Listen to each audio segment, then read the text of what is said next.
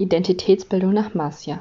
Marcia teilt den Grad der aktiven Identitätsfindung von Jugendlichen in vier Stadien ein, welche auch als Identitätsstadions bezeichnet werden. Die diffuse Identität beschreibt Menschen, denen eine klare Richtung fehlt. Sie haben sich weder bestimmten Wertvorstellungen oder Zielen verpflichtet, noch tun sie etwas, um diese zu erreichen.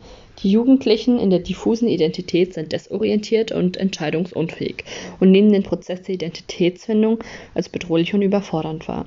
Dies führt langfristig zu einer Mir-Egal-Einstellung und zum Verlust der Zuversicht. Die übernommene Identität beschreibt Menschen, die Verhaltensmuster der Autoritätspersonen abschauen und übernehmen. Ebenso haben sie eine übernommene Einstellung bei Wertvorstellungen und Zielen. Die Jugendlichen in der übernommenen Identität explorieren keine Alternativen und haben oft Anpassungsschwierigkeiten. Das Identitätsmoratorium beschreibt die Findung und Explorationsphase. Die Jugendlichen schieben ihre Entscheidungen auf, aber testen verschiedene Wert- und Zielvorstellungen. Hierbei sammeln sie Informationen durch aktives Ausprobieren und es entsteht eine größere Übereinstimmung von Ideal und Real selbst. Der Übertritt in die erarbeitete Identität ist meist durch eine Krise bedingt.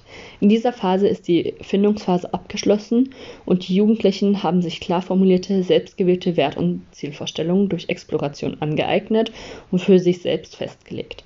Sie beziehen eigene Standpunkte und Wissen und haben sich dadurch zu einer starken, selbstsicheren und reflektierten Persönlichkeit entwickelt. Marcia unterscheidet zwischen drei zentralen Dimensionen.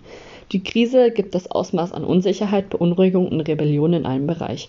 Die Exploration beschreibt das Ausmaß an Erkundung eines Lebensbereichs mit dem Ziel einer besseren Orientierung und Entscheidungsfindung.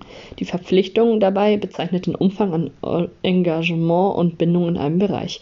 Die Identitätsbildung kann dabei progressiv, regressiv oder stagnierend verlaufen.